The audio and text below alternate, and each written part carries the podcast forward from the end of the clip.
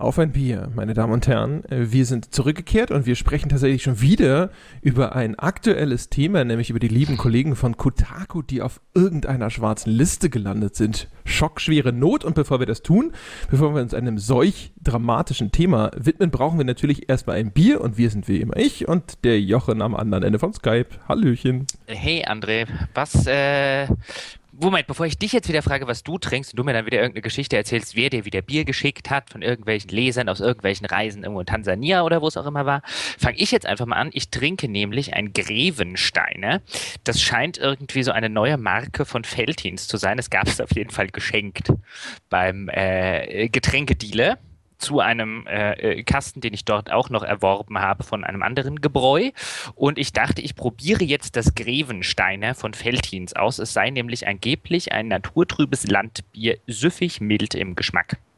Na, da sind wir ja. zumindest ja auf einer Wellenlänge. Ich bin heute nämlich auch naturtrüb unterwegs. Oh, was, äh, was, was gibt's denn? Und jetzt? Ja. jetzt oh je, jetzt, jetzt kommt's wieder. Jetzt begeben wir uns wieder in die Welt von André Peschkes Bier. Ich trinke nämlich ein Schweinsbräu Gold. Und es hat auf seinem Etikett ein Achtung, Schwein. Ein Schwein, aber nicht irgendein Schwein. Nein, es ist ein Schwein, das mit zwei großen Perlenketten behangen ist. Es ist also ein ja. Weibliches Schwein? Ich weiß nicht. Oder ein transsexuelles Schwein? Ich weiß. Das ist einfach nur ein, vielleicht einfach nur ein modisches Schwein. Ja, vielleicht trägt man das ja dort so. Also Mann trägt jetzt eher selten Perlenketten. Wobei ich jetzt nicht sagen würde, wenn jetzt jemand Perlenketten tragen möchte als Mann da draußen, dann be my guest, whatever floats your boat und so. Ähm, aber ich weiß nicht, ja. wie das bei Schweinen ist. Vielleicht läuft da alles ein bisschen anders also du weißt ja, ich komme ja ursprünglich aus einer Metzgerei. Ich habe also, glaube ich, mehr Schweine in meinem Leben gesehen als, und ich habe in der Spieleindustrie gearbeitet, also ich habe mehr Schweine in meinem Leben gesehen als die meisten anderen Leute und ja, selten welche mit Perlenketten. Aber wie viele Lebende hast du gesehen? Gut, auch in der, in der Spiele, wobei, ja, ja, du hast, du hast recht, du hast recht. Ich äh, werde mich jetzt nicht Schweineexperten äh, aufspielen. Es verspricht obendrauf jedenfalls, es sei naturtrüb und saugut. Und ein, ein Dorfer Genussbier soll es auch noch sein. Also ich meine, da kann echt nichts schiefgehen. So Dann äh, sage ich jetzt mal Prost. Und es hat einen Bügelverschluss. Oh, äh, das ist ja ah. immer sympathisch. Aha. Ja, aber das hat der, der Christian Schmidt hat das echt irgendwie besser hingekriegt. Also im Aufmachen von Bieren ist er besser als wir. Ich glaube, beim Trinken sind wir ihm weit voraus. Im Podcasten und im Trinken. Ja, gut, das, das, das auch, richtig. Mhm. So, ja. jetzt wollen wir mal sehen. Ja, ja, ja ich trinke das ja auch mal. Fältchen. Hm. Och, gar nicht mal so, gar nicht mal so verkehrt. Ja. Also Evensteiner hm. ist eher, also süffig mild behaupten sie, süffig mild im Charakter. Also mild stimmt. Mhm. Es ist halt nur mild. Meins ist mild und hat so einen leichten Weißbiereinschlag. Mhm. Also meins hat so einen leichten geschmackslosen Einschlag. naja. Aber gut, ich meine, dann ist es bestimmt süffig. Aber du hast ja auch so ein, so ein kommerzielles äh, Mega-Brauerei-Ding. Ja, aber ne? sie, sie strengt sich aber total an, damit irgendwie auf, damit so auf, auf altmodisch das Etikett und alles ist auf altmodisch getrimmt und außerdem hat es nichts gekostet und es sei nach traditionellem Vorbild gebraut. Ja, siehst die Mutter hat doch wieder recht gehabt. Was nichts kostet, ist nichts wert. Irgendwo, irgendwo im Keller. Guck mal, was haben sie da auf dem Rezept? Da war auf der einen Seite stand wahrscheinlich irgendwie äh, der Einkaufszettel von 1873 und auf der anderen Seite das Bierrezept. Da haben sie sich gedacht, da, Machen wir mal. ja, ja oder so. Oder sie haben sich gedacht, so, boah, diese, diese ganzen Craft-Biere, Microbrewery-Scheiße und so, da müssen wir irgendwie mithalten. Oh, Craft-Biere, da, da, da, muss ich noch kurz was erzählen. Ich war ja bis gestern in Bar bis vorgestern in Barcelona. Hui, was äh, hast du denn in äh, Barcelona gemacht? Ja, für die, Oder ist es die, die Barcelona?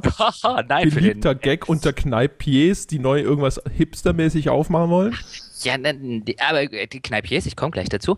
Ähm, ich, ich, muss ja auch mit irgendwas mehr Geld verdienen und tue das ja äh, in der Zwischenzeit auch außerhalb der Spieleindustrie und da hat es mich nach Barcelona äh, verschlagen und auf jeden Fall, ich will da weniger von, von den Sachen erzählen, die ich da beruflich gemacht habe, aber ich war in einem Laden, weil du Craft Beer sagst, La Buena Pinta. Oh, das klingt da, ja schon da gut. hat mich der Name schon, und das war offensichtlich, also der war in der, in der Nähe des Hotels La Buena Pinta, ich finde den Namen schon ganz großartig, ähm, und das war ein, ein Craft-Bier-Laden. Und der, sie hatten immer vier oder fünf verschiedene Craft-Biere vom Fass und anscheinend, an dem war ja nur drei Tage da, aber dann haben sie zwischendurch die Fässer gewechselt. Und ich habe da fantastische IPAs getrunken. Äh, für relativ wenig Geld, wenn, Deutsch, wenn in Deutschland Craftbier trinken gehst, dann wollen die ja irgendwie 8 Euro die Flasche oder so. Da hast du aus dem Fass bekommen in der La Buena Pinta. Ich finde den Namen so groß. Und wenn du sagst aus dem Fass, meinst du, du lagst drunter und sie haben den Hahn aufgedreht, richtig? Ach, richtig. Ja. Ganz genau. Aber eine gute Pinte, ne? Also ja, klingt also ja auch die, schon nicht schlecht. Die gute Pinte, sowas möchte ich auch mal aufmachen. Sehr ja. gut. Gut. Reden Jetzt, wir äh, über Kotaku. Ja. ja. Über die armen, geknechteten Kollegen in den USA, die ein ja, sagt man da noch Blog zu bei Kotaku oder Artikel? Wurscht. Sie haben auf jeden Fall geschrieben unter der Headline A Price of Games Journalism und haben der Welt mitgeteilt, dass sie für die letzten zwei Jahre, sagen sie, auf einer schwarzen Liste gelandet sind und zwar bei Bethesda und bei Ubisoft.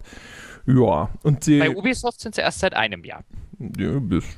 Ja, okay. Ja. Dann erst bei einem Jahr. Ähm, auf jeden Fall, und äh, sie sagen auch unter anderem deswegen natürlich, weil sie hier und da etwas weniger Schmeichelhaftes geschrieben haben, aber in erster Linie, weil sie sozusagen gespoilert haben.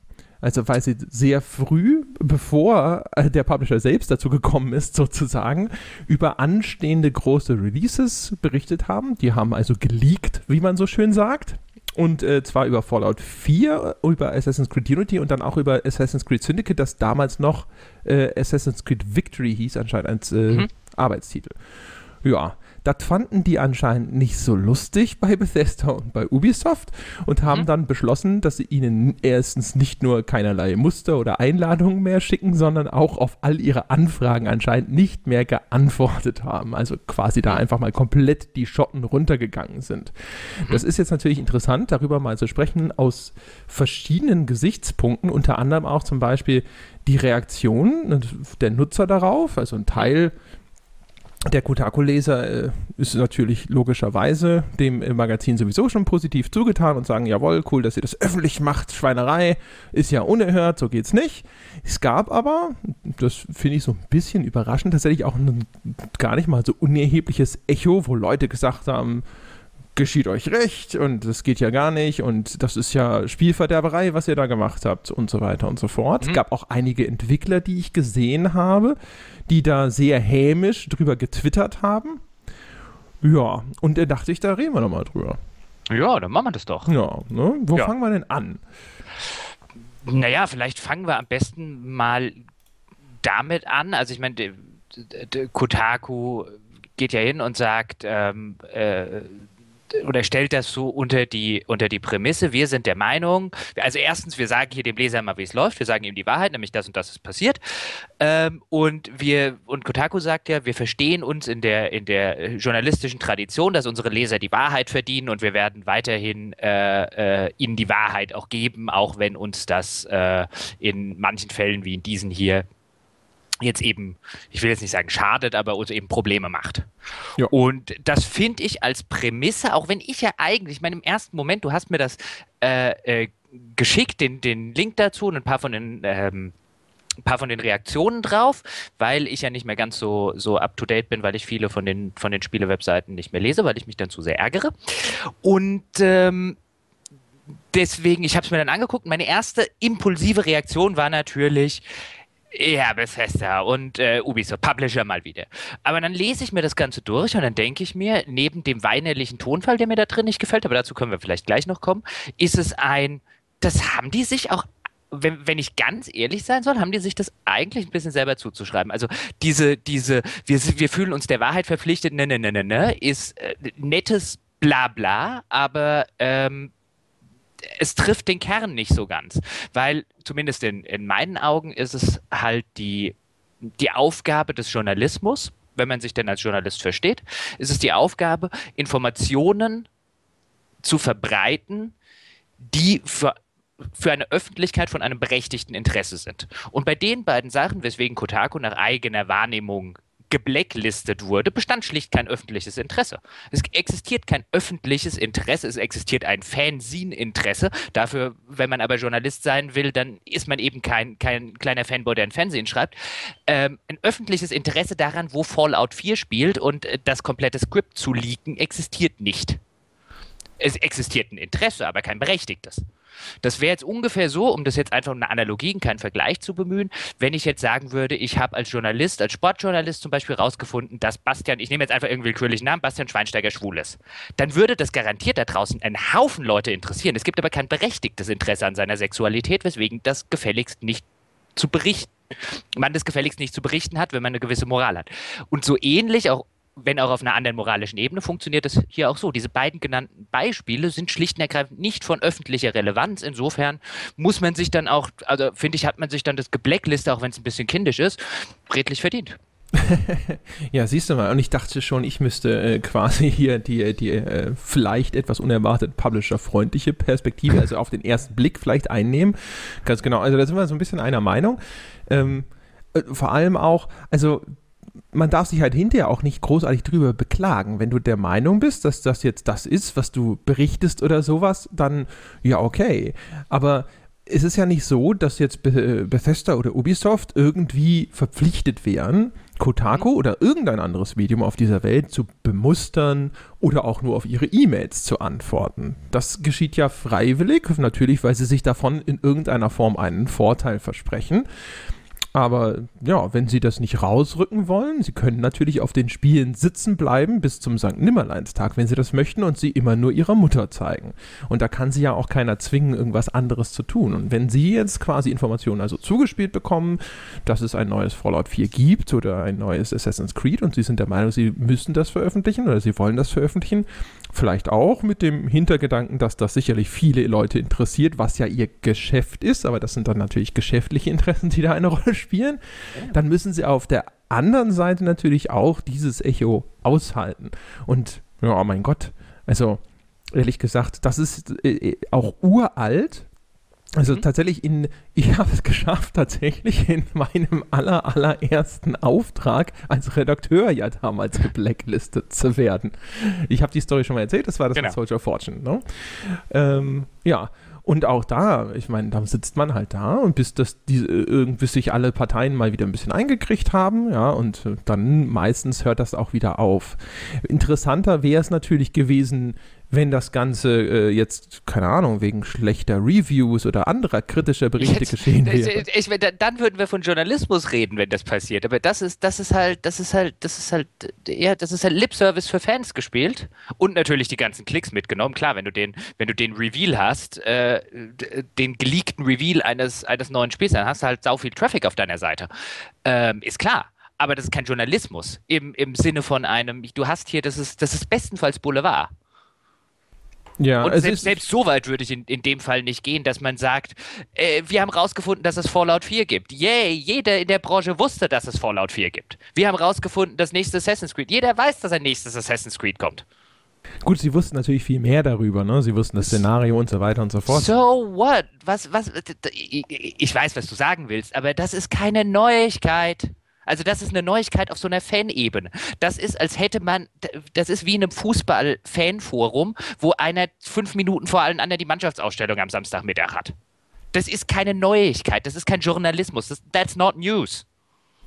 Also News ist es natürlich schon, aber äh, ich will das nur einordnen, damit ja, die Menschen da draußen hinterher auch verstehen, was du damit sagen willst. Also natürlich sind das sogar sehr große Meldungen, die sehr, sehr viele Leute hinterher lesen und so weiter und so fort. Aber äh, dass, dass die Leute schreien natürlich immer nach dem investigativen Journal Journalismus, insbesondere auch in der Spielebranche. Und vielleicht, weil es ihn so selten gibt, denken sehr viele Leute, sobald da mal ein Magazin tatsächlich etwas recherchiert hat und, äh, oder etwas herausgefunden hat, was es eigentlich nicht hätte wissen sollen oder über etwas, über etwas schreibt, über das es eigentlich nicht nach dem Willen des Herstellers schreiben sollte, sind die Leute vielleicht im ersten Moment überhaupt erstmal so glücklich, dass das passiert ist, äh, dass sie missverstehen, was das normalerweise bedeutet. Ja, und äh, das kann ich auch, äh, das ist ein sehr guter Punkt, das kann ich ja auch teilweise nachvollziehen. Also man, die, die, die Spiele, gerade die Spielepresse ist so extrem Marketing und PR gesteuert, ähm, dass es natürlich auf den ersten Blick immer wie rebellenhaft aussieht, wenn mal jemand ähm, wenn man jemand glaubhaft versichern kann, dass er das nicht ist und quasi ein bisschen rausstellen kann, und ich das, das spielt da bestimmt auch eine Rolle, äh, dass man sich damit natürlich in, in einer so, so PR-gesteuerten Branche natürlich extrem profilieren kann, wenn man deutlich machen kann, wir sind hier irgendwo geblacklistet. Ich meine, das spielt ja bei diesem ganzen Kotaku-Piece durchaus eine, eine relativ große Rolle, dass es ja, dass es ja sozusagen, dass sie sich ja selbst zum Ritter schlagen. Ich glaube, sie so. spekulieren auch sehr stark genau auf diese Unterstützung durch die, durch die Nutzerschaft. Und ich glaube, an einer Stelle referenzieren sie sogar mal was, wo wohl ein früherer Kotaku-Chefredakteur schon mal so ein Blacklisting öffentlich gemacht hat. Und da hat dann der Publisher wohl eingelenkt. Habe bedauerlicherweise jetzt vorher noch nicht auf diesen Link geklickt, ob das damals vielleicht irgendetwas war, was andere Umstände zur Ursache hatte. Vielleicht wurden sie ja damals tatsächlich wegen schlechter Reviews geblacklistet. Nee, es war auch wegen, äh, ich habe da mal drauf geklickt.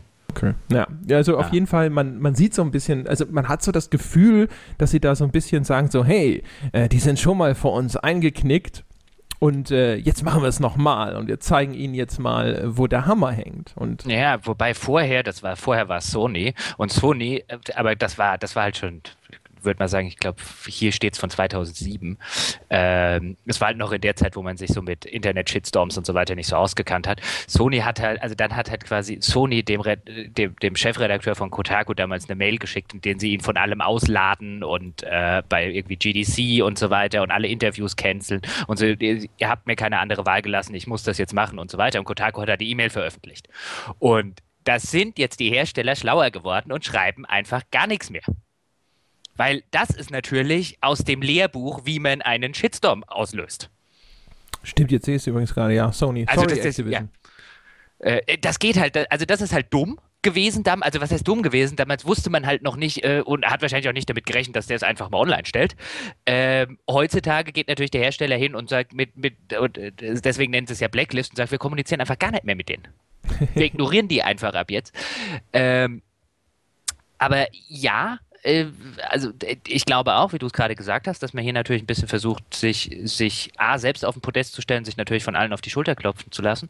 Und ich finde es ja prinzipiell super, das zu kommunizieren. Ich war das muss ich ganz ehrlich zugeben. Das Problem ist halt immer, ähm, insbesondere in Deutschland mit den ganzen NDAs, die man im Laufe seiner äh, Karriere unterschreibt, Verschwiegenheitserklärungen. Es gab auch schon äh, äh, etliche Fälle im Laufe meiner äh, Karriere, wo ich mir gedacht hätte, ich würde jetzt so gern öffentlich machen, was hier hinter den Kulissen passiert. Aber du kannst halt nicht, ohne zumindest am nächsten Tag oder äh, eine Woche später einen Haufen Anwälte an der Backe zu haben. Ähm, deswegen finde ich sehr, sehr löblich, wenn das gemacht wird. Also diesen, diesen Teil mit, ähm, äh, das zu veröffentlichen, finde ich gut. Ja, äh, sehe ich auch so. Das ist tatsächlich sowieso was natürlich. Also, was man sich, du sagst es ja schon richtig, also man ist häufig in der Position, dass man äh, äh, rechtlich nicht dazu in der Lage ist und äh, deswegen, also gerade als Journalist, finde ich, schaut man sehr häufig mit einer gewissen Befriedigung auf sowas und denkt sich so, Mensch, ey, cool, wenigstens kommt mal irgendwo was. Ne? Ja, und aber dann, aber dann denkst du dir halt auch, ähm, dafür ernsthaft?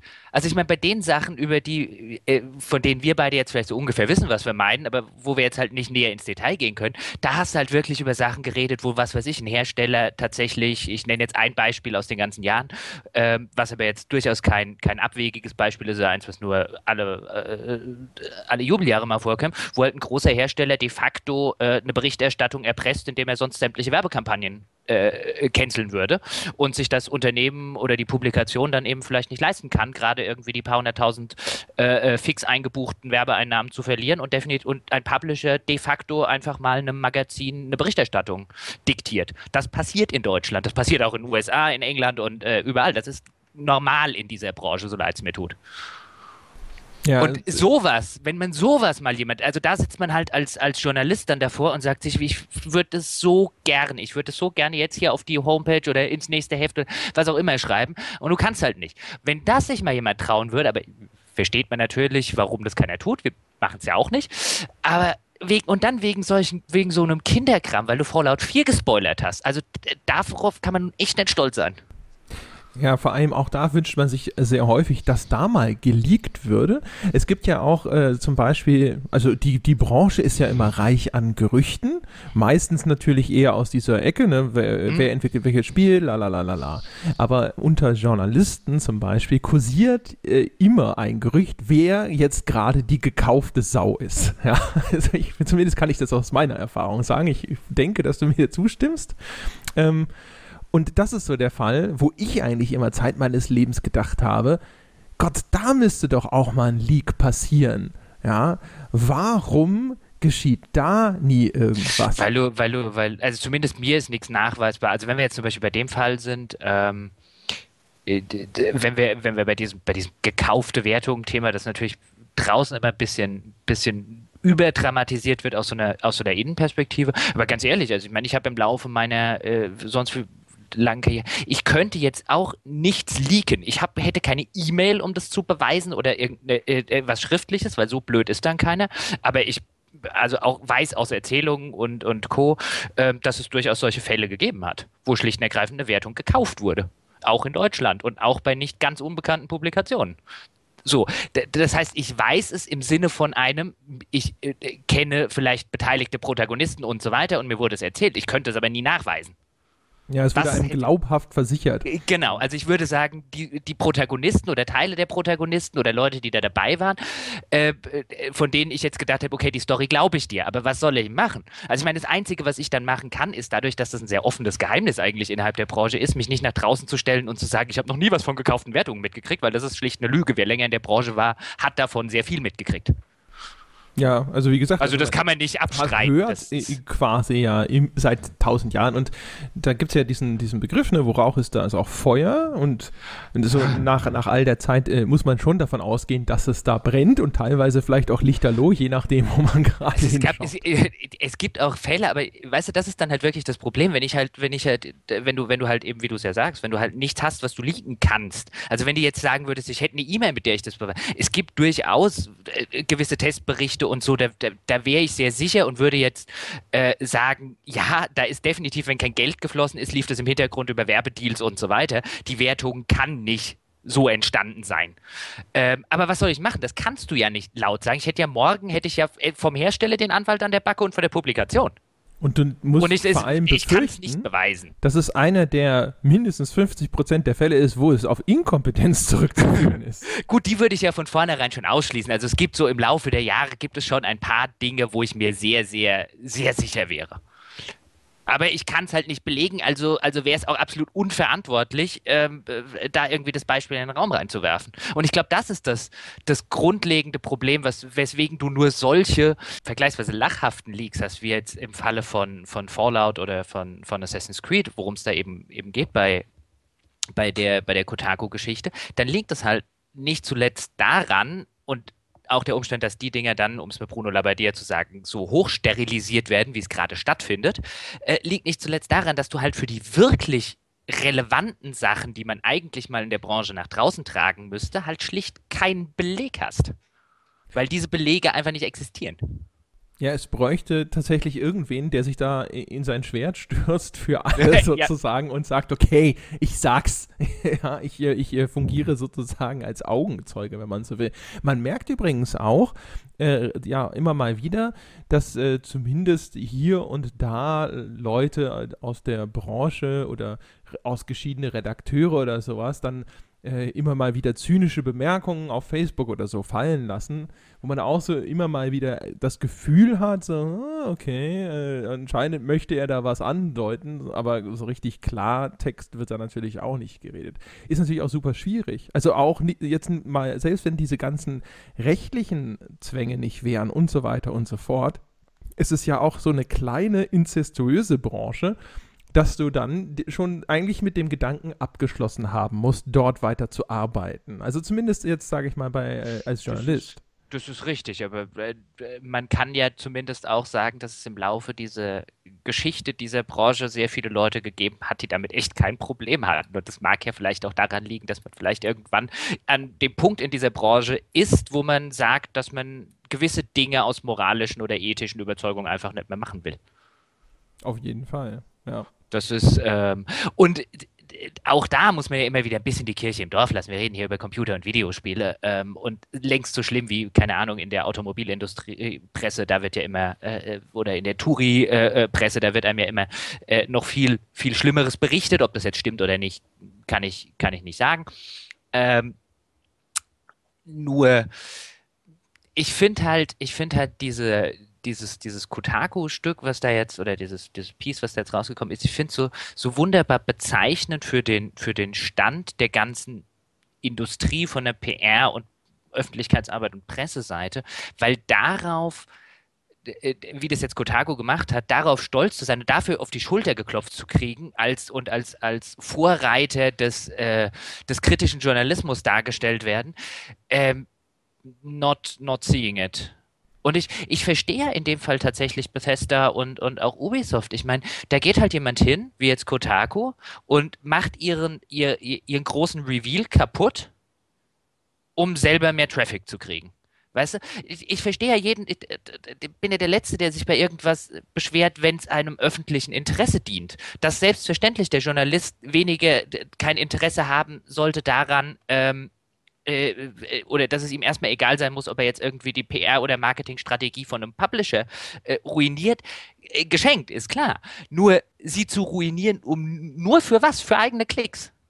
Und das ist, das ist halt, das finde ich halt genauso schäbig. Also das ist halt der schäbige Journalismus, den ich mittlerweile einfach nicht mehr mag und von dem ich auch kein Teil mehr sein will. Das ist nur noch klickgeiler Journalismus. Und das ist, wie ich es ja vorher schon sagte, es ist ja nicht mal mehr Journalismus. Es ist ja nichts von öffentlichem Interesse, was hier, was hier stattfindet. Es ist ja einfach nur, bin ich der Erste, der den, der den Leak hat, damit ich die, die ganzen Leute mal auf meine Seite gepfercht habe äh, und ihnen was sage, was was sie heute jetzt echt nicht wissen müssten. Das hätten sie auch drei Wochen später noch. Das hat keine Relevanz.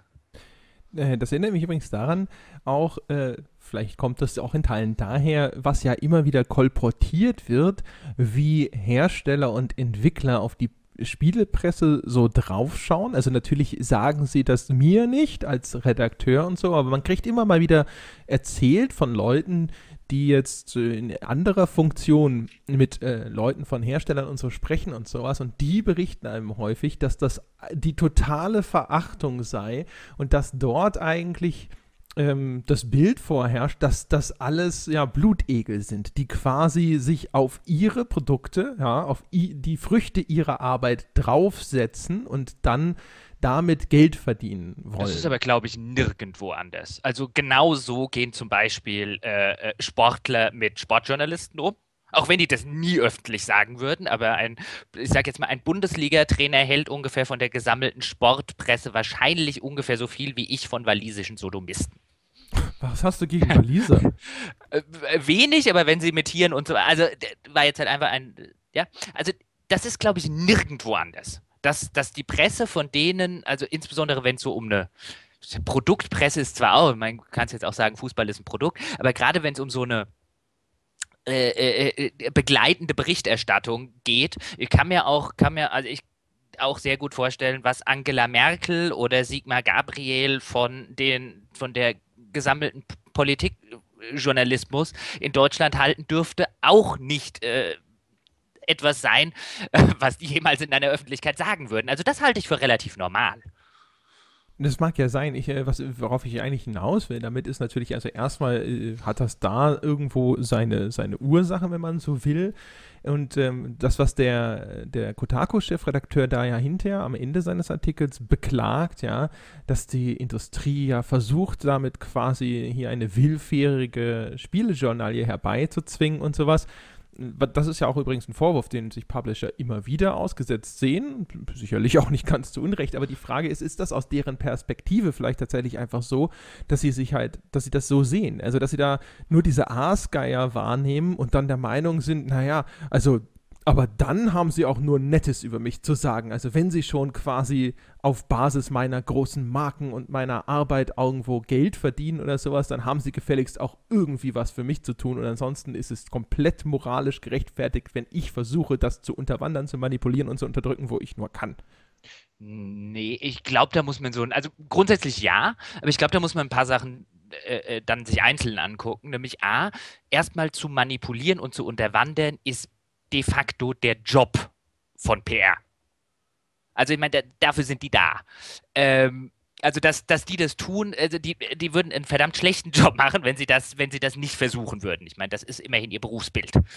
Ähm, insofern, insofern findet das, glaube ich, in jeder PR-Abteilung, in jeder Branche statt. Ähm, weil im Gegensatz zur, zu, zu vielen Journalisten, also ich meine, ich bin jetzt im Laufe meines Lebens, meiner, meiner Karriere schon sehr vielen Kollegen über den Weg gelaufen, die, wenn sie Kunden sagen, äh, äh, die Marketingabteilung von Spielehersteller meinen und nicht die Leser da draußen. Und ich habe, zumindest ich habe den Eindruck, dass dieses, dass dieses Kumpelhafte viel mehr bei den Journalisten verbreitet als bei den PR-Leuten. Die PR-Leute wissen meines Erachtens nach zumindest meistens sehr genau, dass die auf der anderen Seite nicht ihre Kumpels sind, sondern die Leute, die sie den lieben langen Tag manipulieren wollen. Die bei der, bei der Presse habe ich viel mehr das Gefühl, dass man da auf so eine, oh, wir brauchen ja ein gutes Verhältnis und wir wollen unser gutes Verhältnis nicht kaputt machen. Dem Publisher ist das wurscht. Ich habe aber äh, tatsächlich so äh, in meiner Erfahrung die ich sage jetzt mal einfach wirklich guten PR-Leute, also auch die Leute, die jetzt so vom Track Record her erkennbar gut sind, das sind eigentlich die gewesen, die ich immer, vielleicht weil sie so gut waren, als am wenigsten manipulativ empfunden habe. Und die, mit denen ich da mal so ein bisschen drüber gesprochen habe, waren eigentlich auch unisono der Meinung, dass es in erster Linie ihr Job ist, halt Informationen bereitzustellen. Und also für und Informationen in der Regel, wenn man nicht wirklich Dreck am Stecken hat, auch ausreichend sind und sie deswegen halt möglichst schnell und möglichst ordentlich das äh, dann quasi bereitstellen, was aus ihrer Sicht quasi an, an Informationen notwendig ist. Und meistens, wenn es jetzt nicht gerade irgendeine Krise ist oder sowas, geht es ja auch vor allem in der PR dann darum, dass jemand sich für irgendwas interessiert und das ist dir durchaus auch recht als PR-Manager und dann sorgst du dafür, Natürlich. dass er diese Informationen bekommt. Aber du kriegst ja manipulierte Informationen. Du kriegst ja nicht die Information, also du kriegst ja, oder wenn wir nicht manipuliert sagen wollen, dann zumindest, äh, äh was jetzt der deutsche Ausdruck für Bayer, also du kriegst ja einseitige Informationen. Ich kriege ja keine ehrliche Auskunft von einem Publisher. Ja, der schreibt und natürlich nicht noch dazu, was alles scheiße ist, das ist klar.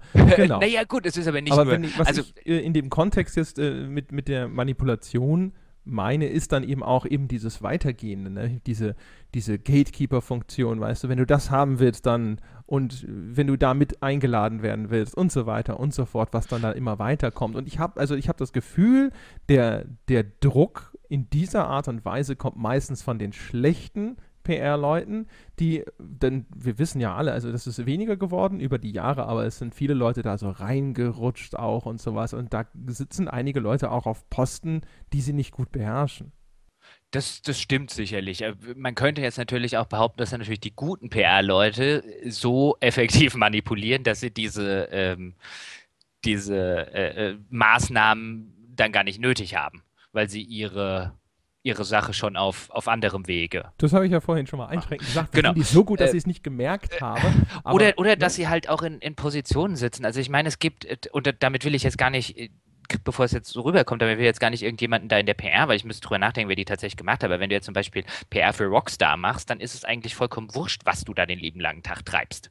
Es berichtet jeder über dein Spiel egal ob du ihnen was gibst oder nicht oder und so weiter. Also wenn du von Rockstar geblacklistet wirst, hast du ein Problem.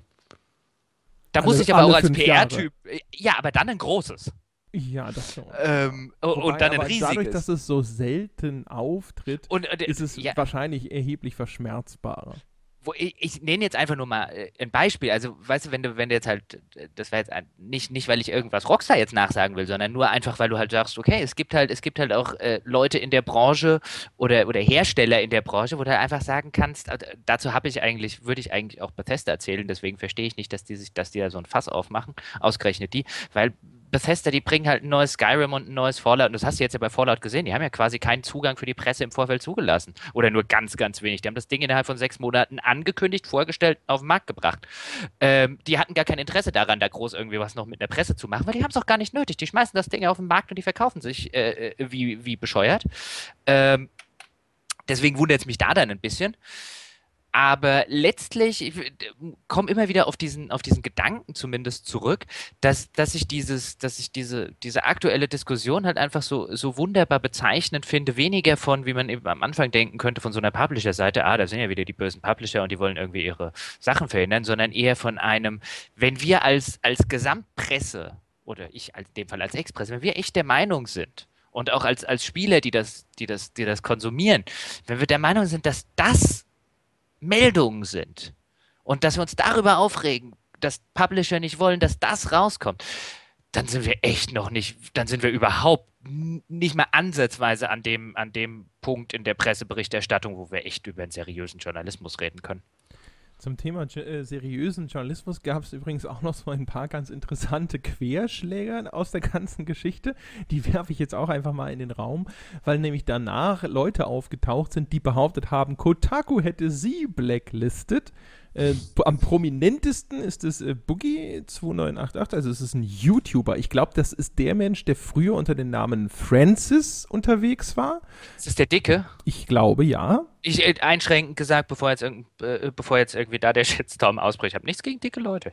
Es ist ein identifizierendes Merkmal dieses Menschen. Ja, und auf jeden Fall, der hat äh, anscheinend erzählt, also auch da, ich habe Tweets gesehen, wo er Dinge andeutet. Ich habe aber nicht gesehen, wo er das dann jetzt tatsächlich irgendwo offen darlegt. Aber es war in verschiedenen Diskussionsforen zu hören, er sei angeblich von Kotaku blacklistet worden, weil ein Kotaku-Redakteur von ihm verlangt hat, er solle sich entweder offen gegen Gamergate stellen oder sonst findet er halt auf dieser Seite nicht mehr statt, sozusagen. Was halten wir denn von sowas? Kindergarten? Also es ist ja genauso ein Kindergeburtstag. Es geht um Gamergate, das setzt sich voraus. ja gut, aber was willst du da mehr sagen, als was für ein Kindergeburtstag? Ich meine, diese, diese, diese ganzen Diskussionen und insbesondere, wenn sich jetzt noch so eine, so eine Kinderkacke hinten dran anschließt, dieser ganzen Diskussion fehlt zumindest bislang jemand, wir sind ja diesmal sehr früh in der Diskussion dabei, mal gucken, ob das und überhaupt noch irgendwelche Wellen zieht. Aber ich finde der ganzen Diskussion, führt, die, die führt ja auch so hysterisch gerade schon geführt. Das finde ich ja das Geilste. Dann haben noch irgendwelche anderen Seiten, ich habe vorher, ich weiß nicht mehr, wer es war, hat dann so ein, so ein, so ein Gegen, äh, äh, äh Ding geschrieben, Gegenpamphlet, wo ich, und die teilweise auch Argumente aufgreifen, die wir jetzt vielleicht genannt haben, aber wo ich die, allein der hysterische Ton und das, das, der aufgeregte Tonfall, ich denke mir, wegen was? Wegen dem Scheiß? Ernsthaft? Also das ist halt, das ist halt einfach so eine, so eine, ja, das geblacklistet sein ist mal schön, dass es jemand sagt, aber das ist halt so ein Kindergarten. Wegen dem Mist. Also da, darauf komme ich halt echt immer zurück. Mein Gott, wenn ihr geblacklistet werdet, weil ihr zu kritisch seid, dann wäre das ja wenigstens was Cooles. Darauf kann man ja halbwegs stolz sein. Wenn ihr geblacklistet werdet, wenn die geblacklistet wären, weil sie tatsächlich irgendwas von einer öffentlichen Relevanz an den Tag gelegt hätten. Entweder, dass irgendwo unzulässige Gelder fließen, dass irgendwer mit seinen Mitarbeitern umgeht wie Hund oder sonst irgendwas, dann würde ich ja alles sagen, ja, ja, ja, ja, ja. Aber dafür, auch Leute. Das da ist doch, das ist doch, das ist doch Schülerzeitung. Das ist doch gedacht, man, man hat jetzt irgendwie groß was rausgefunden, weil man Herrn Müller dabei erwischt hat, wie er sich auf Männerklo nicht hinsetzt. Da gab es ulkigerweise, ja, vor gar nicht allzu langer Zeit den äh, anderen Fall. Da hat äh, The Escapist einen Artikel gebracht über die angeblichen Zustände beim Entwickler von Star Citizen, ja. Mhm.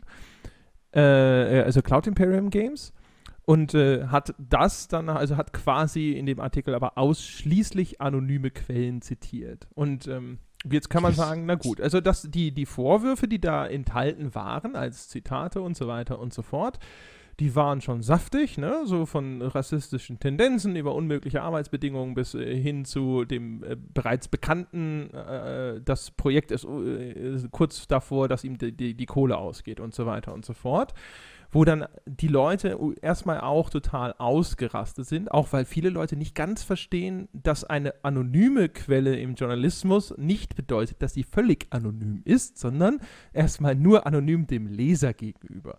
Also, wo wir die Jungs von The Escapist das hinterher erklärt haben, also das, wenn ich das für bare Münze nehme, was sie erklärt haben und sowas, dann waren sie bei den meisten anscheinend einigermaßen gründlich um diese Quellen zu verifizieren. Da gab es so ein, zwei, sorry, lass mich das noch kurz zu Ende erzählen. Mhm. Ähm, äh, gab so ein, zwei Sachen, die waren ein wenig anrüchig. Zum Beispiel hat sich da angeblich jemand über so eine Zugangskarte identifiziert und dann waren aber Fotos von Mitarbeitern von Cloud Imperium zu sehen und deren Zugangskarten zum Gebäude hatten überhaupt keine identifizierbaren Merkmale, anhand derer man das hätte verifizieren können und dann haben sie angeblich auch irgendwelche Gehaltsabrechnungen äh, gesehen, wo es Zweifel gab, ob die legitim sind. Also so ganz 100% sicher, äh, ob die Jungs von Escapist da in irgendeiner Form gefoppt wurden, konnte man von außen betrachtet nicht sein. aber da war die Reaktion erstmal total negativ, weil da fanden es natürlich jetzt, also wir wissen ja auch, dass Star Citizen eine sehr engagierte Fanbase hat, die Leute ist total unmöglich, dass sowas dann öffentlich gemacht wurde. Ja, das. Aber offen gestanden, ich meine, ich, das hatte ich damals tatsächlich auch mitgekriegt, ähm, weil ich ja vorher gesagt habe, dass ich vieles nicht mehr, nicht mehr verfolge. Und das ist zum Beispiel so ein, so, so, so ein Ding, warum ich, also sowohl wie das, wie das aufgenommen wurde in der übrigen Berichterstattung, also allein die, den Zusammenfassungsartikel, ich weiß nicht mehr, wo der war, auf irgendeiner deutschen Webseite, den ich dazu gelesen habe, der war, äh, wie ich da überhaupt drauf kam, war so unterirdisch. Ähm, aber genau darüber, ich, da ärgere ich mich halt äh, zu sehr auch über das, wie, wie, äh, nicht nur über die über die, äh, über die dummen Fanboys, die dann da rumlaufen. Weil, weil man da offensichtlich, also ich meine, wenn du heute wieder hingehen musst und Leuten Grundlagen vom Journal so funktioniert Journalismus äh, äh, erklären musst, ähm, wo du dich halt einfach fragst, dann guck doch halt mal irgendwo in euer Geschichtsbuch. Also es war ja, das war noch nie anders, dass du beim Journalismus, der hat noch nie anders funktioniert, als entweder du glaubst dem oder du lässt es bleiben bei jeder halbwegs wichtigen Geschichte. Dieses, dieses heutzutagige, wir wollen Beweise sehen und dann kommen die irgendwie noch auf die Idee und veröffentlichen dann irgendwie noch solche Umfragen. Was für ein Quatsch! Weil alles, das Einzige, wo, wozu das führt, ist, dass, dass dann wieder andere kommen und sagen, hier da vorne war eben dieses Bild mit der, mit dem, mit der anderen Identitätskarte, die sieht gar nicht so aus. Ähm, auf dieses Niveau darf sich doch ein Journalismus nicht runterlassen. In, in, in der Hinsicht auf, dass es immer beim Journalismus, immer, immer und im, immer, deswegen gewährt man ja dem Journalismus in einer freiheitlichen Gesellschaft so viele ähm, zusätzliche Freiheiten, die jemand, der jetzt nicht für die, für die Medien arbeitet, in dieser Form nicht genießt, ähm, weil man eben sagt, die brauchen die, damit man sich letztlich, funktioniert das alles über Glaubwürdigkeit und über ein drauf verlassen können. Das war bei Watergate, um die um berühmte Beispiele zu nennen, die hatten auch nichts anderes als anonyme Quellen. Die hatten auch keine Beweise und auch da gab es schon Leute, die der Meinung waren, das sei ja nur von der liberalen Presse gesteuert, um hier den armen Nixon fertig zu machen. Oder nimm die Spiegel-Affäre. Äh, äh, damals, wo halt quasi über die mangelnde Verteidigungsbereitschaft äh, der Bundesrepublik Deutschland äh, berichtet wurde, wo es A auch die ganze nicht wenige Gegenstimmen gab. Ich meine, da kam es dann ja zu Hausdurchsuchungen und so weiter, die der Meinung waren, das seien halt alles irgendwelche Verfa äh, seien halt alles irgendwelche äh, Kommunisten, wo du aufpassen musst, dass die uns hier nicht äh, der Sowjetunion verkaufen da beim Spiegel. Und ähm, das waren halt auch Sachen, wo man halt einfach zitiert aus einem Dokument. Das ist nicht nachprüfbar. Entweder du glaubst das einem Medium oder du lässt es bleiben. So hat und so wird Journalismus immer funktionieren, weil wenn du den, du kannst den quasi de facto Beweis nicht liefern, weil dann musst du deine Quelle offenlegen. Und wer seine Quellen offenlegt, hat halt danach keine mehr. so einfach, so einfach ja. ist der Spaß. Und das, das mit dem Journalismus ist dann auch nicht mehr weit her. Richtig, dann ist es da auch nicht mehr weit her. Also ich meine, die einzige Möglichkeit, wie du halt nachweisen könntest, wenn du jetzt zum Beispiel berühmtestes Beispiel halt den Watergate-Skandal nimmst, ist das halt äh, äh, äh, Woodward und Bernstein halt damals hätten sagen müssen, das ist Deep Throat, also ihre Quelle. Das Problem halt gewesen, dann wäre Deep Throat am Ende sogar noch tot. Also das kannst halt nicht machen, da hätten die erst gar keine Story gehabt. Dann wäre der Riesenskandal nicht rausgekommen. Und natürlich ist es ein Problem. Jetzt sitzt bestimmt irgendwie der ein oder andere Star Citizen oder vielleicht der ein oder andere Star Citizen Jünger, äh, kriegt schon Schnappatmung und sagt, ja, aber da kann ja jeder irgendwelche äh, äh Scheiße an die Wand schmeißen und gucken, gucken, was hängen bleibt bei unserem Lieblingsspiel. Ja, auch die Sachen gab es im Journalismus schon häufig. Eine davon nennt sich Bildzeitung. So, funktio so funktioniert auch der schlechte Journalismus schon immer. Den gab es immer, den wird es immer weiter geben man, such, man suche sich halt den raus, dem man vertraut. Wenn das die Escapist nicht ist, wobei die jetzt in der Vergangenheit halt wenig gemacht haben, wo ich jetzt sagen würde, ich halte das für eine total unglaubwürdige Quelle, ähm, wo ich dann immer lustig finde, wenn andere Webseiten dann äh, äh so getan haben, das habe ich zum Beispiel im Nachhinein gelesen, wo ich äh, so getan habe, also oh, das muss man ja hier irgendwie mit samt, äh, muss man ja ganz schwer aufpassen, wo ich mir gedacht habe, ihr solltet euch nicht irgendwie auf, ein, auf, eine Position begeben, wo ihr die Glaubwürdigkeit von jemand anderem anzweifelt. Ähm, aber so, wenn, wenn du halt du bist entweder der Meinung, du glaubst diese Seite das jetzt und das klingt, was die recherchiert haben, für dich schlüssig, oder du lässt es bleiben. Anders hat Journalismus noch nie funktioniert. Ja, also äh, tatsächlich, also mich hat auch die, die Reaktion dann von, äh, von der Redaktion da so ein ganz kleines bisschen stutzig gemacht, weil die haben dann, also Chris Roberts hat ja einen ganz ellenlangen öffentlichen Brief dann an die geschrieben, der so in, äh, ich weiß nicht, ob er sich damit einen großen Gefallen getan hat, offen gestanden, ja. Ähm, darauf haben sie einigermaßen souverän reagiert, aber so dieses, dieses im Nachgang, wo sie dann nochmal versucht haben, dieses oder jenes zu erklären und ich weiß es nicht. Also so ein, zwei Sachen, die haben da auch eine, das ist, das ist natürlich jetzt eigentlich auch wieder sehr fadenscheinig, da wiederhole ich jetzt auch so äh, Dinge, die dann da irgendwo aus diesen Fanboy-Kreisen herangetragen wurden. Auf jeden Fall ist die Autorin von diesem Stück, quasi wohl irgendwo auch als ehemalige Gamergate-Unterstützerin bekannt, aber das ist jetzt reines Bla aus dem Internet. Ich, äh, das kann auch völliger Quatsch sein, aber es wurde nicht äh, widersprochen, soweit ich das mitbekommen habe. Sie hat nur irgendwann mal gesagt, dass sie da schon lange raus ist. Woher, das heißt, ich, ja, und das heißt also, da, das ist sowas, wo, wo ich automatisch vielleicht ein bisschen misstrauisch werde, wenn man, äh, wir wissen ja, dass Gamergate von sich behauptet, dass es da im Kern um äh, Ethik im Journalismus geht und so, aber weiß ich nicht, ob wer, wer sich jemals dem unter, die, unter diesem Hashtag angeschlossen hat, das macht mich auch immer erstmal ein bisschen misstrauisch. Aber ansonsten gebe ich natürlich völlig recht. Also äh, merkwürdig, merkwürdig, wie die Community da draußen dann auf solche Sachen reagiert. Und wenn wir mal die Fanboys rausrechnen und so, aber ich finde schon, man, man sieht schon sehr häufig, auch da wieder, wie, wie wir es zum Beispiel auch schon bei Innovationen oder so mal gesagt haben, die Leute fordern immer Dinge, von denen ich ab und zu das Gefühl habe, dass sie gar nicht so genau verstehen, was es ist, dass sie da fordern. Natürlich, wir sind halt, wir sind halt, und ich meine, da ist jetzt der, der Spielejournalismus ist halt da ein, ein, ein, ein, schönes Beispiel dafür, einfach weil der, weil der noch sehr jung ist und quasi mit diesem, mit diesem Switch zum Internet aufgewachsen ist. Das war ja quasi die wenn man so will, die Pubertät des Spielejournalismus, war ja diese Zerrissenheit zwischen Print und Online, die es da mal eine Weile gab. Ähm, und jetzt, wo er so in seinen, in seinen Jugendjahren drin ist, merkt er ja das, was, was der Journalismus in, in allen Bereichen gerade merkt, nämlich, dass alles mittlerweile relativ boulevardig funktioniert. Man rennt ja, also früher war es ja der, die, Klasse, die klassische Aufgabe, um, Aufgabe ist jetzt viel gesagt, also das klassische Ziel des Boulevards, war es den Leuten nach dem Maul zu schreiben. Ähm, was interessiert die Leute? Das kommt, äh, darüber berichten wir.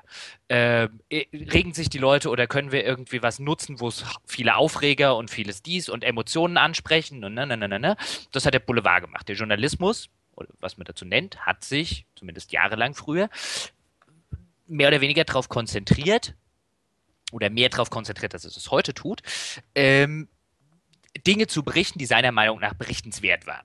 Heute hast du durch Internet und durch diese ganzen vermeintlich guten Messmöglichkeiten und alles, was du da hast, hast du halt heute eine Berichterstattung, die überall boulevardig ist. Man versucht rauszufinden, was interessiert die Leute, ähm, nämlich was wird geklickt, ähm, und dann bringt man davon ganz viel. Das führt dann allerdings dazu, und da muss man sich natürlich nicht wundern, dass man, äh, dass man, dass man das journalistische Handwerk mehr und mehr vergisst, dass man auch nicht mehr journalistisch arbeitet, weil Journalismus eigentlich die Aufgabe hat, Informationen nach draußen zu bringen, die der Journalist für relevant hält und nicht Informationen nach draußen zu tragen, von denen der Journalist glaubt, die, jemand möchte sie lesen. Ähm, das ist keine journalistische Aufgabe, das ist bestenfalls eine Boulevard- oder eine Entertainment-Aufgabe, weswegen äh, man sich irgendwann fragen muss, ob das, was man da liest, überhaupt noch überhaupt sich als Journalist nennen darf oder sollte. Ähm, und das führt halt aber auch dazu, dass man dann halt A, um jetzt wieder den Bogen zu diesem Beispiel zu schlagen, dann auch sehr schnell irgendwo dasteht, wie jetzt die Escapist und vielleicht eine Geschichte hat, wo man im Vorfeld der Meinung war, dass man die super recherchiert hat, dass die total spannend und so weiter ist. Und dann bringt man die raus und wird unter einem Shitstorm von wütenden Leuten erschlagen, weil man diese Leute in der die komplette Internetpresse diese Leute schon darauf konditioniert hat, so auf ihre Artikel zu reagieren.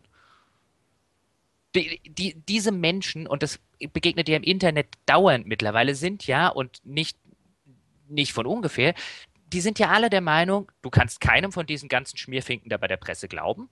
Die lügen alle wie gedruckt, die sind gekauft, da ist die, die sind tendenziös, die wollen mein Spiel fertig machen. Das ist ja, das ist ja nicht nur eine, eine laute Minderheit, das ist ja durchzogen, dieses, dieses, dieses Lügenpressedenken, was wir in dem, in dem äh, Maße dann Pegida zuschreiben, also in der, in der Begrifflichkeit, aber in den Köpfen der Leute ist dieses Denken, ich will jetzt nicht sagen, alle sind irgendwie Rechte, äh, alle sind Nazis, ähm, aber dieses Denken, die Presse lügt und die Presse ist von vorne bis hinten gekauft und, und, und, ist ja so durchzogen, dass man sich natürlich nicht wundern muss, dass auf solche Artikel wie jetzt bei The Escapist so eine Reaktion kommt. Das ist ja ein hausgemachtes Problem.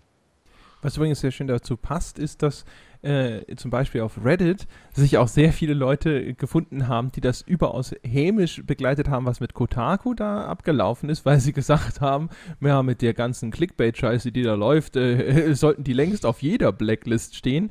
Jetzt muss ich gestehen, ich bin kein regelmäßiger Kotaku-Leser. Wann immer ich auf die Seite aufmerksam werde, fand ich eigentlich normalerweise das, was da stand, durchaus recht wertvoll. Die hatten ja neulich diese sehr lange Geschichte zum Beispiel über das, was bei der Entwicklung von Destiny alles schiefgelaufen ist. Und das war tatsächlich ein sehr interessanter Blick hinter die Kulissen. Also das wirkt also nicht finde, sonderlich clickbaitig. Ähm, also Kotaku ist jetzt keine, ist jetzt eine Seite, die hätte ich jetzt weder da noch da. Also ich finde, also ganz ehrlich, ich finde die deutschen Seiten unerträglich mittlerweile. Ähm, äh, Fallout zum Beispiel, also Fallout Release, du kannst, äh, die Deutschen waren echt viel schlimmer als die Amerikaner. Und die waren schon schlimm. Ähm, und du kannst auf keine Seite mehr gehen und äh, ohne, ohne von 17.000 Fallout-Sachen erschlagen zu werden. Und ich finde das halt scheußlich. Also ich finde das gruselig. Ich finde, das ist, das ist schäbig also die schäbig ist jetzt zu viel, aber das, das ist halt, ich will das nicht lesen. Also ich will auch keine Seite lesen, die so operiert. Ich will auch nicht mehr den Spiegel lesen. Ich will nicht nach so einem Anschlag, weil ich weiß auch, wie das beim Spiegel abläuft. Beim Spiegel ist es ja nicht so, dass diese ganzen Geschichten jetzt nach den Terroranschlägen nur bringen, weil man halt, weil halt jemand da sitzt und sagt, das ist relevant. Die Hälfte von dem Kram, der da veröffentlicht wird, besitzt keine nachrichtenwertlichen Relevanz. Die wird nur veröffentlicht, weil sie klickt. Glaubst du, die, also, die high-pfeifen sich auf dem Gang, wenn sowas ne, passiert? Ne, selbst, so extrem wird es jetzt nicht sein, dass sie sich high-pfeifen, aber die Hälfte der Content Pieces, genau wie bei euch bei, bei Fallout, wird nicht gemacht, weil da jemand sitzt und sagt, wir brauchen dringend dieses Piece, sondern die wird gemacht, weil wir müssen mehr für Fallout machen, das klickt. Und so läuft es beim Spiegel auch. Und das ist, das ist, das ist halt eine Prämisse für Journalismus, von der ich der Meinung bin, dass sie nicht nur auf den äh, Gräbern von denjenigen tanzt, die irgendwann mal wirklich einen Journalismus äh, groß gemacht haben, sondern dass sie dafür sorgt, dass wir irgendwann keinen mehr haben. Und deswegen bin ich, also das ist halt wirklich was, was ich, was ich hasse. Und ähm, weil es den, weil es eben den, den, den Journalisten rausnimmt. Ich hätte gerne, ob das jetzt bei Kotaku und über den Games Journalism ist, bei Escapist und so weiter, ich will ja dem Journalisten, dem ich vertrauen kann. Ich hätte ja, und ich glaube, da bin ich nicht der Einzige, ich hätte ja wirklich gerne jemanden, wo ich jetzt sagen würde, wie ich das früher beim Spiegel vielleicht gemacht habe. Ähm, es gab ja mal eine Zeit, wo ich noch sofort Spiegel Online, wo ich jetzt der Meinung gewesen wäre, wenn ich beim Spiegel eine Titelgeschichte, ich hätte denen das erstmal unbesehen geglaubt. Heute sehe ich das ein bisschen anders. Ähm, aber ich hätte das ja gerne wieder es ist ja nicht so, als würde ich da sitzen und sagen, ich will das so haben, dass ich irgendwie da draußen keinem mehr glaube äh, oder nur noch sehr wenigen Leuten glaube. Aber sie bieten mir halt einfach nicht mehr die Möglichkeiten. Und ich würde das ja auch gerne irgendwie im, im, im Spielejournalismus. Ich würde ja dem Kotaku-Typen echt gerne glauben, dass er das nur macht, weil er so überzeugt ist von der Wahrheit, die er weiter seinen Lesern geben will. Aber davon ist er nicht überzeugt. Ich meine, das liest du ja zwischen den Zeilen raus. Er macht das halt, weil er beim nächsten Mal, wenn er irgendwie einen total irrelevanten, aber gut klingenden Leak hat, seine nächste Clickbait-News draufzusetzen. Ohne und, geblacklistet zu werden. ja, und ich würde es auch gern, ich würde es auch gern äh, glauben, dass in, in, in, in anderen Redaktionen Leute da sitzen, sich tatsächlich überlegen, was halten wir denn für unsere Leser für relevant und was müssen wir aufarbeiten und was finden wir wichtige Stories und was müssen die Leute da draußen wissen. Aber ich weiß ja, dass die eben da sitzen und sagen, was würden geklickt? Und solange du das halt hast, ist, sind diese ganzen Sachen, ob das jetzt eine Escapist-Story ist, ob das diese Kotaku-Geschichte ist, solange sind es lediglich Symptome des eigentlichen Problems. Ja, jetzt war ich wieder sehr pressekritisch. Du kannst es natürlich jetzt gerne vollkommen anders sehen. Nein, ich gebe dir da tatsächlich in weiten Teilen recht. Ich, äh, ich bin ja in gewisser Weise sozusagen Teil des Problems. Ja? Also ich bin ja auf der, auf der Videoseite tatsächlich äh, stärker Entertainment orientiert, jetzt als wenn jetzt zum Beispiel, also die ich sag mal, die kritische Berichterstattung bei der GameStar findet in der Regel nicht in meinem Bereich statt. Und wenn jetzt zum Beispiel sowas wie Fallout ein, ansteht, dann äh, hast du völlig recht. Es ist ganz genau so. Man weiß, dass da ein sehr großes Interesse dran ist. Jetzt ist es nicht so, dass man natürlich auf Gedeih und Verderb einfach irgendwas zu Fallout rauspumpt, sondern man überlegt sich schon, was sind denn wirklich interessante Geschichten zu dem Titel oder was sind nützliche Dinge. Aber dann produzieren wir halt. Also ich habe äh, hab halt Guide-Videos gemacht und die erklären halt, wie man dieses Crafting-System benutzt, das ja total chronisch untererklärt ist, wie wir beide wissen. Mhm. Und dann habe ich mir, als ich das selber ausprobiert habe, schon gedacht, so, hey, okay, da machst du jetzt eine Videoreihe draus, in der du den Leuten all die Dinge erklärst, die du selber mühsam dir selbst erarbeitet hast in diesem Spiel. Das ist nützlich, ja. Und äh, stellt sich auch heraus, dass das durchaus viel abgerufen wurde. Und das ist äh, ja. jetzt, wenn, wenn du mir jetzt aber kurz einen, eine, eine kritischen äh, äh, Randbemerkung erlaubst, im Gegensatz zu André Peschke äh, Crafting-Tutorial-Videoreihe, die, ich habe sie übrigens oder teilweise geguckt, weil ich nämlich auch am Anfang so ein paar Tricks für das Crafting-System gebraucht habe und du konntest ja schon vor mir spielen, ähm, jetzt echt gut war, aber diese Sache kriege ich im Netz mittlerweile millionenfach. Also äh, äh, Crafting, Tutorial-Videos und quasi den, also das, was ich von GameStar als Videocontent gesehen habe, den kriege ich da draußen genauso von irgendjemand anderem. Was ich allerdings nicht mehr kriege und was ich schade finde, ist ein André Peschke-Review von Fallout 4. Du hast einen Meinungskasten gekriegt. Super. Ich hätte aber lieber ein Fallout-Review von André Peschke gehabt, weil das, und zwar mit den Kritiken, die du hast, ich meine, wir haben jetzt ein paar Mal drüber unterhalten, das gab es da draußen nämlich wirklich nicht. Das ist der Unterschied. Du machst jetzt, machst du gerade Kram, für den man keinen André Peschke braucht, anstatt Kram zu machen, für den André Peschke echt super wäre. Also ich habe ein total nettes Video dazu gemacht, ja, über die Bedeutung von Gewalt in Fallout, ja. Was? Das ist mir gar nicht auf. Siehst du, das ist unter euren ganzen Fallout, muss mir nachher einen Link schicken. Ja, siehst du. Ja, das ist natürlich auch schade, dass dann manchmal Sachen auch so ein bisschen untergehen. Umgekehrt natürlich auch, äh, das ist natürlich auch wieder so ein bisschen der, der, der, der Stein des Anstoßes. Die Dinge, die du forderst, die macht man ab und zu, einfach, einfach nur, weil man sie sehr dann machen will, ja. Mhm und äh, sieht dann, wie sie kümmerlich verenden da draußen und keine Sau sich dafür interessiert. Und man so da sitzt und sich denkt so, ach ja, ja, ich habe echt gedacht, dass es, äh, dass, dass, äh, dass die Menschen das wahrnehmen und dass sie zu schätzen wissen, was du da getan hast. Aber dann unterm Strich, äh, ja, traurig sowas dann häufig. Also von daher, aber ja, wie gesagt, das ist natürlich tatsächlich was. Also da, du, du weißt dass ich hadere damit ja auch immer wieder. Also erstens natürlich jetzt, äh, ja, also nicht, nicht, dass ich jetzt nicht die, die Freiheit hätte, zum Beispiel in meiner Videosektion jetzt auch dieses oder jenes zu machen, aber es ist halt gerade, wenn du ein Video dazu produzieren willst und so häufig sehr viel aufwendiger, als wenn man einen Text nur zu etwas schreibt und dann ist es halt immer eine Frage, wie lange habe ich überhaupt Zeit, mich mit diesem oder jenem Thema auseinanderzusetzen und so weiter und so fort. Ja. Das war tatsächlich eine sehr angenehme Position, die ich ja äh, früher mal hatte wo ich ja auf so einem äh, Report-Außenposten geparkt war, weißt du noch, bevor du Chefredakteur mhm. wurdest und ich dann so ein bisschen in dein Team quasi mit reingewechselt bin, weil wir uns einfach schon vorher gut verstanden haben, äh, war ich ja noch so zwischen Krawall und äh, dem vollen Wechsel zur GameStar so ein bisschen äh, dazwischen und dann habe ich halt meine Reports geschrieben oder mal hier was übernommen oder da mal was übernommen. Und da hatte ich dann teilweise wirklich einfach auch echt lange Zeit, mit Dinge ja. nachzurecherchieren und sonst was. Aber das ist, also ökonomisch gesehen, war das garantiert kein guter Ertrag. Ökonomisch gesehen, aber das ist ja das Problem, äh, äh, was dann ein, ein schönes Schlusswort äh, wäre. Die moderne Ökonomie der Malen nach Zahlen schubsen weil letztlich ist es ja das, da kriegt man dann seine, seine Kennzahlen vorgelegt und dann soll man das nachprüfen und dann arbeitet man hier mit irgendwelchen Analytic-Tools und so weiter und so fort. Ähm, das ist halt die Frage, was man, was man haben will. Also ich würde jederzeit wieder den André Peschke nehmen, der jede Ausgabe einen lesenswerten Report, einen lesenswerten Test oder eine lesenswerte Vorschau geschrieben hat. Das ist den André Peschke, der ein Videoteam jetzt in dem Fall leitet, wobei ich jetzt nichts gegen deine Leute im Videoteam sagen will, sondern einfach nur ein, dann habe ich halt keine André Peschke Vorschau, keine André Peschke Report, keine André Peschke Preview mehr und die werden mir echt lieber. Ja, also Qualität, äh, Qualität over äh, äh, in dem Fall irgendwelchen Zahlen-Output. Wäre auch und ein Skandal, etwas gegen das Videoteam zu sagen, möchte ich ganz kurz anmerken. Es gibt nichts, was ich in dem Job so sehr liebe wie mein Team. Gut, jetzt, jetzt haben wir aber auch noch, jetzt habe ich dir sogar in der Kritik die Eier gekrault. Das ist sehr ja, nett, das, ja. Äh, genau. Äh, äh, mit der massiven auch gut Kritik. An, also, aber ja. Äh, ja, aber ich finde, ähm, und, und letztlich ist es ja, ist es ja das, was ich mir wünschen würde und auch was ich mir da an dieser Stelle jetzt, wenn wir über diesen Kotaku-Artikel wieder reden, was ich mir wünschen würde, wäre ja einfach, dass man, dass man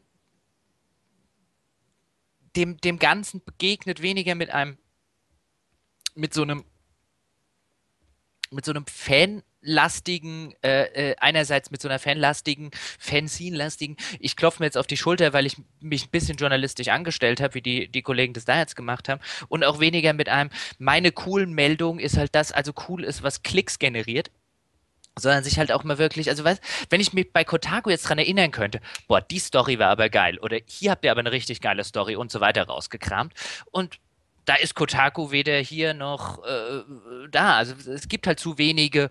Die einzige Seite, die ich jetzt quasi habe, die mir halbwegs konsistent gute Geschichten erzählt, ist Rock Paper Shotgun.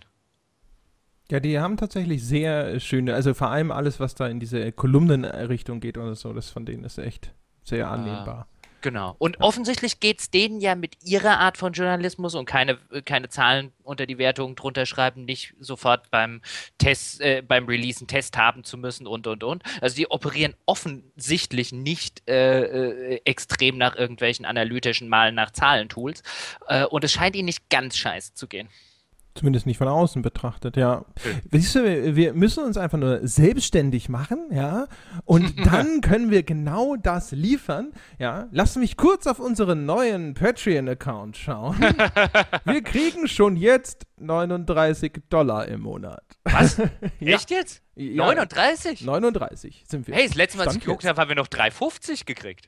Das siehst du mal, ne? Also Boah. 13 Menschen, 39, das heißt, wir sind den Menschen zurzeit 3 Dollar im Monat wert. Das ist ja, also noch eine Null dranhängen und äh, dann. Ist es immer noch zu wenig. Ja.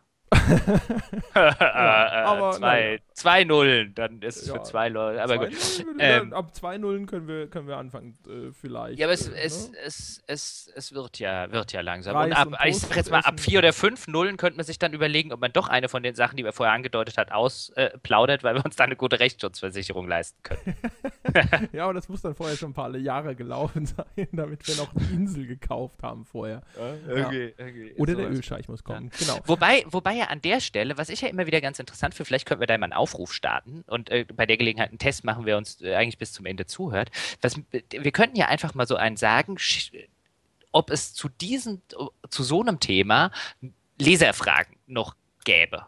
Also jetzt natürlich mit der, mit der Maßgabe, wir werden dann keine Namen und so weiter nennen. Aber gerade da habe ich immer den Eindruck, dass, dass Leser, Hörer, was auch immer, sehr interessiert immer an diesem journalistisch-ethischen Thema sind oder ein Teil davon extrem interessiert ist, einen anderen größeren Teil interessiert es vielleicht überhaupt nicht. Und wo ich mir denken würde, den könnte man doch jetzt wirklich mal, wenn es dann noch spezifische Fragen gibt, könnte man die ja mal wieder in einer Frage oder als Teil einer Fragerunde äh, oder Fragefolge beantworten.